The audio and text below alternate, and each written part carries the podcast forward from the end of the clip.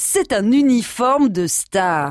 Audrey Hepburn, Jean-Paul Belmondo ou l'inspecteur Gadget, le trench coat est l'indémodable du vestiaire mi-saison et unisexe. En ce moment, euh, c'est ultra mode. Ça se porte sans pluie parce que légèrement ouvert. euh, non, c'est c'est hyper tendance. hein. Ouais. 1914, l'année où le trench a gagné ses galons. Ah, c'est comme mon frère, il a 30 ans et il a encore des chemises qu'il portait au collège. Pourquoi vous songeriez à renouveler votre garde-robe? Oh non, non. Remarquez, de temps en temps, je m'achète un imperméable, mais mais il n'y a, pas urgence, celui que j'ai peut encore faire l'affaire. En 1856, le drapier anglais Thomas Burberry a tout juste 21 ans lorsqu'il inaugure sa toute première boutique à l'ouest de Londres. Il déteste les imperméables en caoutchouc de l'époque qui n'évacuent pas la transpiration.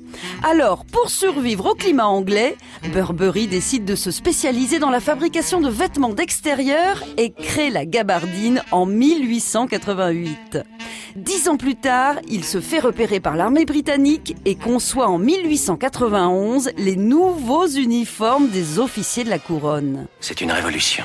Rebelote en 1914. Cette fois, il imagine une nouvelle version, avec une ceinture accompagnée d'anneaux pour accrocher grenades, couteaux, cartes et flasques, et des pattes aux épaules pour les galons et les insignes.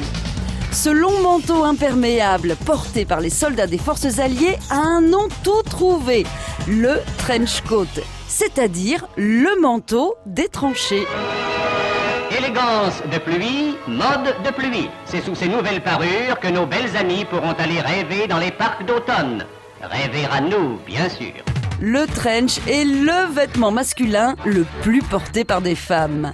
Cet incontournable de l'automne s'enfile sur n'importe quelle tenue. Escarpin tailleur ou jean basket, il est par tous les temps chic et décontracté. Bref, avec lui, impossible de commettre un impair. On n'arrête pas le progrès. Pourquoi vous songeriez à renouveler votre garde-robe? À retrouver sur francebleu.fr.